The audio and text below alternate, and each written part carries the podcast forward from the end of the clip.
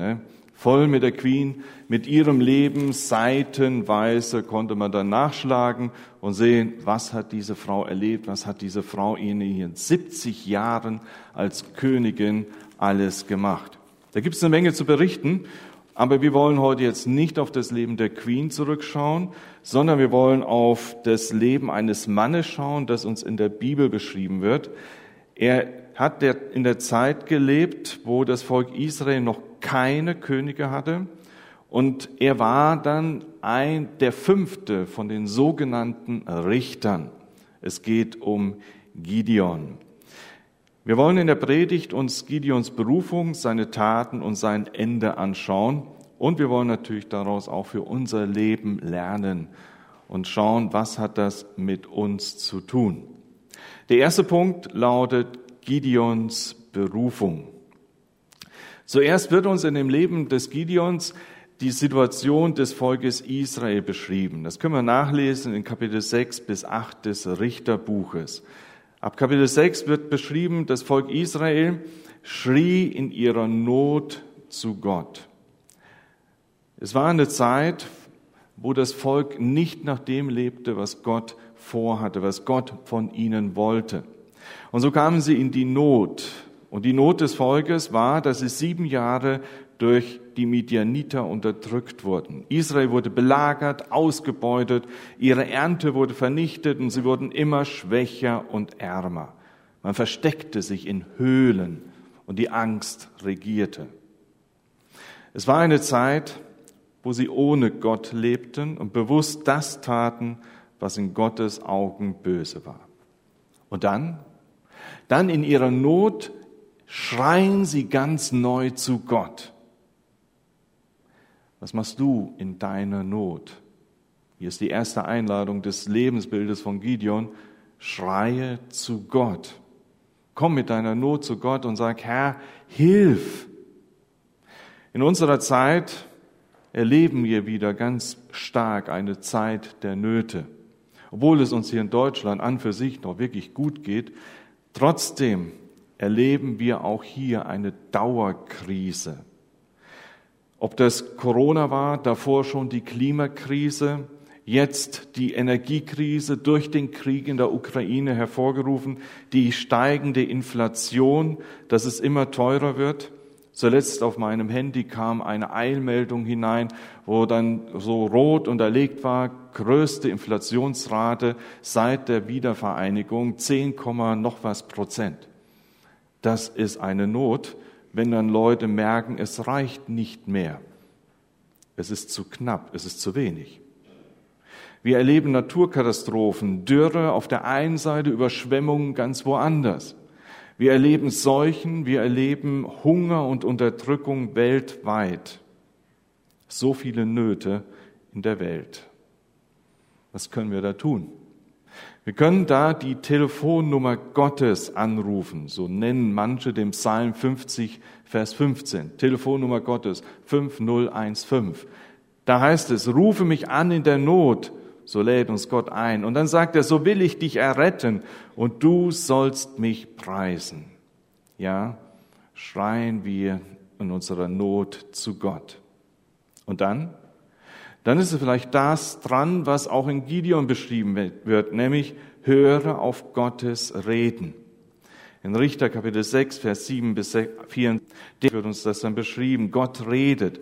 Zum einen schickt er einen Propheten, der sie, das Volk, an Gottes rettendes Handeln erinnert und an Gottes guten Absichten. Aber ihnen auch deutlich sagte, aber ihr habt nicht auf Gottes Stimme gehört. Er sagt ihnen damit eigentlich deutlich, ihr steckt mitten im Gerichtshandeln Gottes. Auch in unserer Zeit erinnert Gott uns an sein wunderbares Handeln, an seine guten Absichten. Schauen wir uns nur die Schönheit der Schöpfung an, gerade jetzt im Herbst, wenn alles so bunt wird. Das Bunde ist auf der einen Seite ein Zeichen des Sterbens, des Einschlafens, aber wir wissen, im Frühling dürfen wir uns schon wieder darauf freuen, es blüht wieder auf, es wächst wieder, dann kommen wieder neue Früchte. All das, dieses Funktionieren des Ganzen und die Schönheit des Betrachtens, wie viel schenkt Gott uns? Das muss die Welt neu begreifen. Das sind Geschenke Gottes. Gleichzeitig muss die Welt neu begreifen, dass es auch diese Warnung gibt. Genau damals an das Volk wie auch an uns heute. Aber ihr habt nicht auf Gottes Stimme gehört. Und so gilt der Aufruf von damals genauso auch uns, der eigentlich ganz kurz zusammengefasst werden kann in zwei Worten, kehrt um. Ändert euer Leben. Verlasst die Lebenswege der Sünde und der Rebellion gegen Gott. Richtet euch neu aus nach den Worten Gottes und nach dem Willen Gottes. In 1. Petrus 1, Vers 5 schreibt Petrus, aber jetzt sollt ihr in allem, was ihr tut, heilig sein, genauso wie Gott, der euch berufen hat, heilig ist. Immer wieder ist diese Aufforderung in der Bibel zu finden, auch am Anfang der Evangelien, zuerst bei Johannes dem Täufer. Kehrt um. Und Jesus greift diesen Aufruf auf und sagt auch zu den Leuten, die uns am Anfang zuhörten, kehrt um. Dieser Aufruf gilt auch uns heute.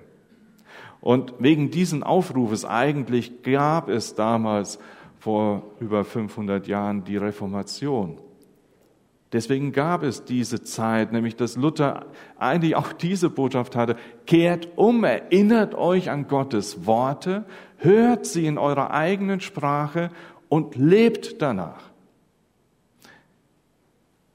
Wie wichtig, wenn wir uns das ganz neu vor Augen führen lassen. Dann wird es aber auch ganz persönlich, dieses Reden Gottes, dieses Hören auf Gottes Worte, nämlich Gott redet konkret zu Gideon. Gott kommt zu ihm in der Erscheinung eines Engel, der Engel des Herrn. Gideon versteckt sich wie alle anderen vor den Midianitern. Er trischt seine Weizen im Kelter, das heißt eine aus dem Fels gehauene Grube, die eigentlich zum Auspressen von reifen Trauben diente. Gideon trischt das Getreide in der Grube, damit er von den Midianitern dabei nicht gesehen wird. Er versteckt sich. Und Gott kommt dann zu ihm und spricht zu ihm, der Herr mit dir, du streitbarer Held. Da kann man sich vielleicht jetzt in Gideon in seiner versteckten und vorsichtigen und ängstlichen Situation vorstellen. Da hört er plötzlich diese Erscheinung zu sich sprechen. Der Herr mit dir, du streitbarer Held. Hä? Wie bitte? Wen meinst du? Meinst du mich? nee, jetzt, oder? Das kann der Gideon sich überhaupt nicht wirklich vorstellen. Und wenn ich mir den Gideon vorstelle, dann von den Berichten her, dann habe ich immer eher so einen Strichmenschen vor Augen, ja, also so eher so einen schmächtigeren Typ, so, mm, also nee, ich, also wer bin ich schon, ne? Okay, wenn ich jetzt so einen anderen Typen vor Augen hätte, so American Football, einer von den Spielern der Unicorns, German Bowl Sieger 2022, yay. Ja, vielleicht einer von denen, ja, hier so, hey, hey, Unicorn-Spieler, du streitbereit, ja klar. Ne? Aber so kam der Gideon sich überhaupt nicht vor. Und so stelle ich ihn mir auch überhaupt nicht vor. Eher so einer, der sagt, nee, wirklich, aber ich, ich Gott, muss dich vertan haben. Meinst vielleicht mein Nachbarn, der sieht da so eher aus. So denkt er. Das merkt man dann auch in dem, was er so sagt. Aber gleichzeitig, wenn Gott jetzt schon spricht, dann hätte ich da doch noch was zu sagen. Nämlich in Richter 6, Vers 13 kommt dann doch die Anklage gegenüber den, der ihn jetzt da anspricht. Und da sagt er, Moment, wie meinst du das, mein Herr? Wenn der Herr mit uns ist, warum passiert uns dann das alles? Wo sind all seine Wundertaten geblieben, von denen uns unsere Väter erzählt haben? Sagten sie nicht, der Herr hat uns aus Ägypten geführt? Doch jetzt, jetzt lässt uns der Herr im Stich. Die Midianiter können mit uns machen, was sie wollen. In diesen Worten hört man dann auch wirklich Enttäuschung, Schmerz und Wut gegenüber diesem Gott heraus. Gott lässt sich nicht beirren. Er wendet sich ihm weiter zu und sagt dann, Gideon, Geh mit der Kraft, die du hast, und rette Israel vor den Midianitern. Ich sende dich aus. Ich sende dich aus. Das sagt Gott dem Gideon. Gideon hört das, aber es folgt direkt der nächste Einwand, dass er jetzt wirklich nochmal sagt, meinst du wirklich mich? Kraft? Jemand, der rettet? Ich? Sorry, aber das muss ein Irrtum sein. In Richter 6, Vers 15 sagt er, aber mein Herr, womit kann ich Israel retten? Meine Sippe ist die schwächste im ganzen Stamm Manasse und ich bin der Jüngste in der Familie. Ich bin nichts. Ich verstecke mich. Hört man oft in Berufungsgeschichten, dass jemand sagt, ich bin zu jung, ich bin zu alt, ich bin zu ungebildet oder ich bin zu gebildet. Herr, so viele Einwände in der Bibel und auch bei uns ganz persönlich.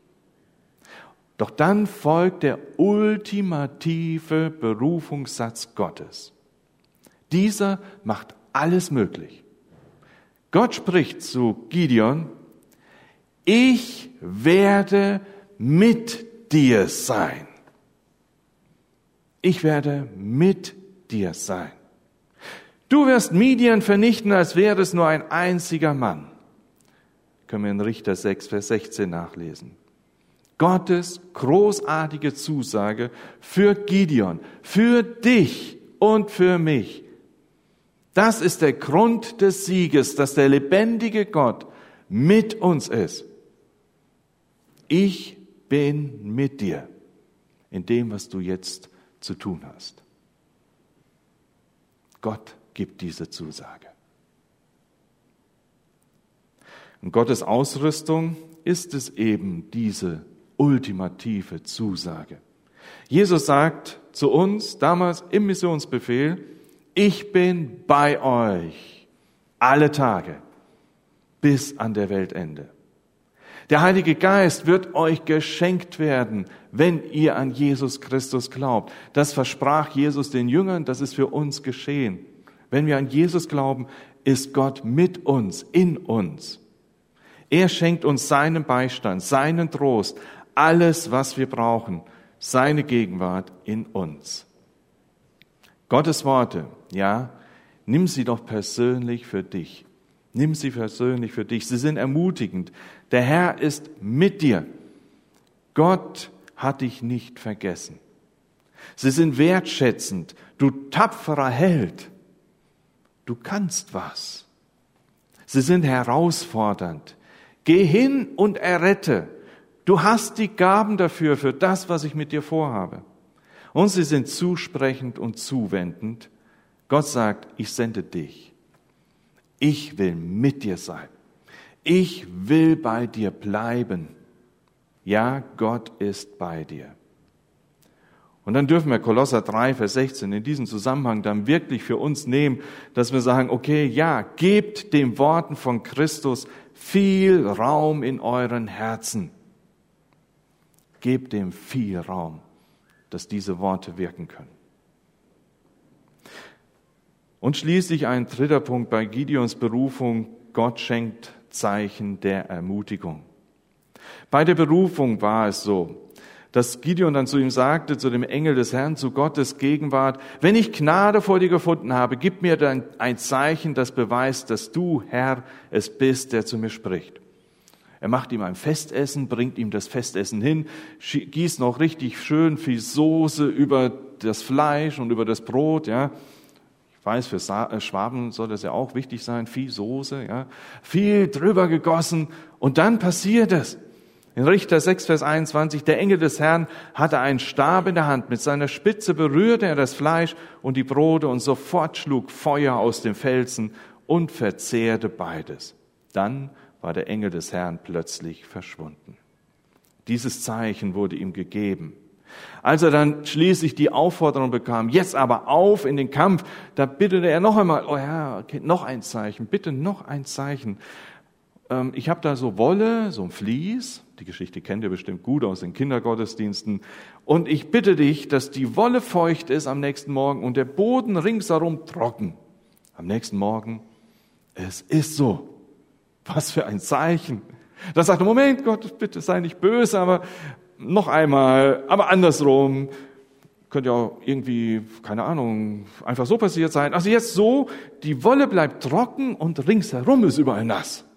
Am nächsten Morgen, es ist so. Was für ein Zeichen. Gott ermutigt Gideon durch diese Zeiten. Jetzt aber auf in den Kampf. Und kurz vorm Kampf spricht Gott noch einmal mit Gideon und sagt, Gideon, falls du immer noch Angst hast, man hört so zwischen den Zeilen, dass Gideon sagt, ja, ja, ja, ja, ja, ich habe immer noch Angst. Dann sagt Gott zu ihm, pass auf, dann geh mit deinem Knecht in das Lager der Feinde und hör dir an, was sie zu sagen haben. Er tut es, der Gideon ist nachts unterwegs, hört sich an, was die Wachen miteinander reden, versteckt so aus dem Hinterhalt hört er.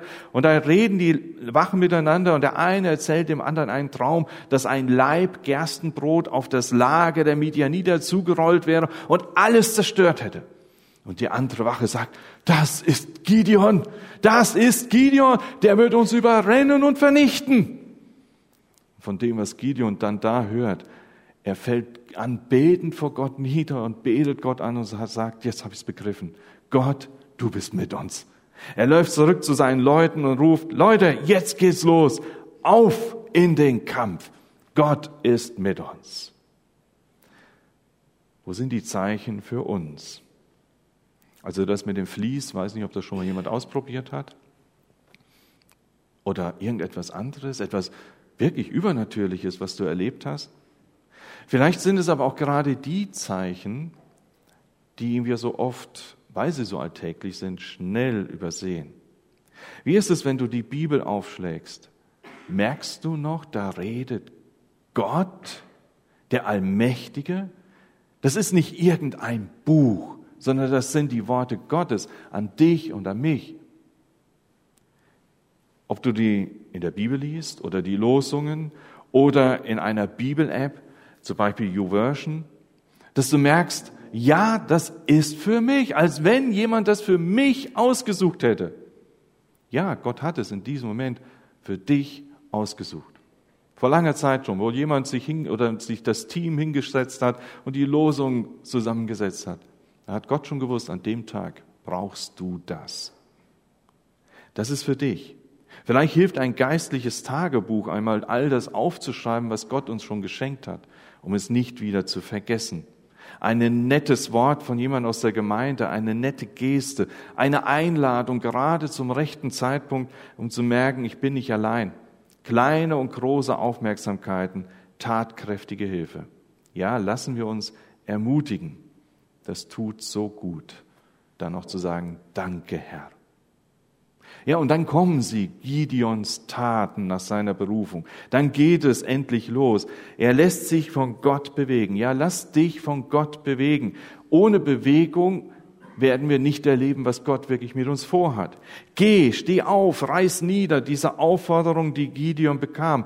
Gott beauftragte ihn. Von dem Tun, vor dem Tun steht dann auch wirklich immer das Reden Gottes. Dann aber los. Seid nicht nur Hörer, sondern auch Täter, so sagt es Jakobus in Jakobus 1, Vers 22. Setzt den Missionsbefehl um. Setz das um, was Gott dir aufgetragen hat. Pack an, lass dich bewegen und gebrauchen in deiner Gemeinde. Wo jemand gebraucht wird, wo hast du die Gaben dafür? Ja, heißt die Katrin, herzlich willkommen hier bei euch in eurer Gemeinde. Und ich sage euch, ihr habt eine tolle Mitarbeiterin. Das kann ich aus Nächste Erfahrung sagen, die Glocke verliert etwas und ihr gewinnt etwas. Ich wünsche euch wirklich ein frohes Miteinander und geht die Aufgaben dankbar mit Gottes Hilfe an. Ich wünsche es euch, dass ihr euch mit einbringt in der Mission, im Gebet, in den Gaben, dass ihr vielleicht selbst geht, dass ihr Menschen in der Not zur Seite steht und sagt, hier, ich helfe dir, ich sehe, du hast Not, ich helfe dir jetzt hier in der Nachbarschaft oder vielleicht auch darüber hinaus mit Gain oder irgendwelchen anderen äh, Möglichkeiten, um dort zu helfen. Das nächste, was dann bei den Taten wichtig war bei Gideon, trenne dich von dem, was dich von Gott trennt. Israel lief anderen Göttern nach. Und Gideon, das war der erste Auftrag dann von Gott, sollte den Götzenaltar zerstören, der seiner Familie gehörte. Das macht er bei Nacht heimlich, nahm zehn Männer mit und dann hieben sie den Altar vom Baal nieder und die, äh, diese Pfahl für die Aschera wurde umgehauen, ein neuer Altar wurde hingestellt, ein, ein Opfer für Gott gebracht. Natürlich blieb das am nächsten Tag nicht unbeobachtet. Die Leute kamen und sagten, oh, der, der Altar vom Baal ist weg, die Aschera umgehauen, da hat jemand ein anderes Opfer gebracht. Wer war das? Sie forschten nach und irgendwann kam es raus, es war der Gideon. Und sie sagten zum Vater von Gideon, bring ihn raus, er muss sterben. Dann sagt der Vater von Gideon, Moment, wenn Baal ein Problem hat, soll er mit Gideon selbst streiten. Wenn jemand Gideon anfasst, werdet derjenige sterben. Dabei bekam dann äh, Gideon einen neuen Spitznamen, Jerub Baal. Das heißt, soll doch Baal selbst gegen ihn streiten. Er wurde bewahrt, er konnte seinen Weg weitergehen. Er hatte getan, was Gott wollte. Und hier auch die Frage an uns, was trennt uns von Gott? Was trennt dich von Gott? Was ist dein Götze? Was ist dein Objekt der Begierde und der Anbetung? ist vielleicht gut, nochmal in sich zu gehen und zu überlegen, was ist es, und dann Gottes Stimme zu hören. Reiß es nieder. Schaffe es weg. In 1. Thessalonicher 1, Vers 9 schreibt Paulus an die Gemeinde dort, die Leute erzählen, wie ihr euch von den Götzen abgewandt und dem lebendigen und wahren Gott zugewandt habt, um ihn zu dienen. Ja, weg von den Götzen hin zum lebendigen Gott und ihm zu dienen. Und dann diese großartige Geschichte bei Gideons Taten mit der Überschrift Gott braucht keine große Zahl.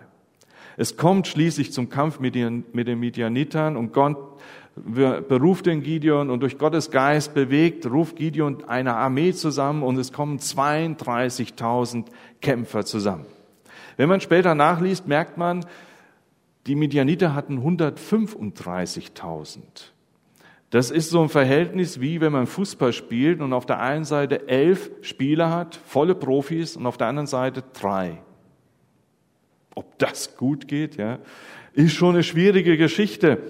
Und dann spricht Gott zu, zu Gideon, das Heer, das du bei dir hast, ist zu groß so wie es jetzt ist, kann ich die Midianiter nicht in eure Gewalt geben, sonst könnten die Israeliten mir gegenüber behaupten, wir haben uns aus eigener Kraft gerettet. Wer Angst hat, soll gehen. Gideon gibt diese Botschaft weiter und 22.000 gehen heim. Es sind nur noch 10.000.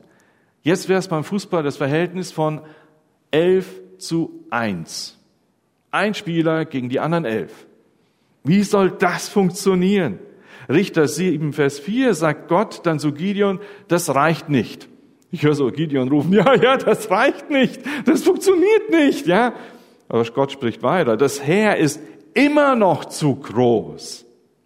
Führ jetzt deine Leute hinunter zur Quelle, dort will ich dir eine Auswahl treffen. Und die Auswahl war dann die, die das Wasser mit der Zunge schlürfen wie ein Hund, also das Wasser so nahmen, ja, und so getrunken haben. Warum so? Das waren Leute, die aufmerksam waren, die voll bei der Sache waren. Und Gott sagte, die, die nimm jetzt. Mit denen schenke ich dir den Sieg. Und das waren, wer die Geschichte kennt, weiß es, 300 Leute. 300. Diese 300 waren von Gott auserwählt. Die Kampfausrüstung, Posaunen und leere Krüge mit Fackeln. Was für eine Ausrüstung für den Kampf. Das erinnert einen fast daran, wenn man vielleicht 3000 Helme irgendwo hinliefern möchte in ein Kriegsgebiet. Nicht viel, das ist doch irgendwie Blödsinn. Wie soll das funktionieren? Himmelfahrtskommando.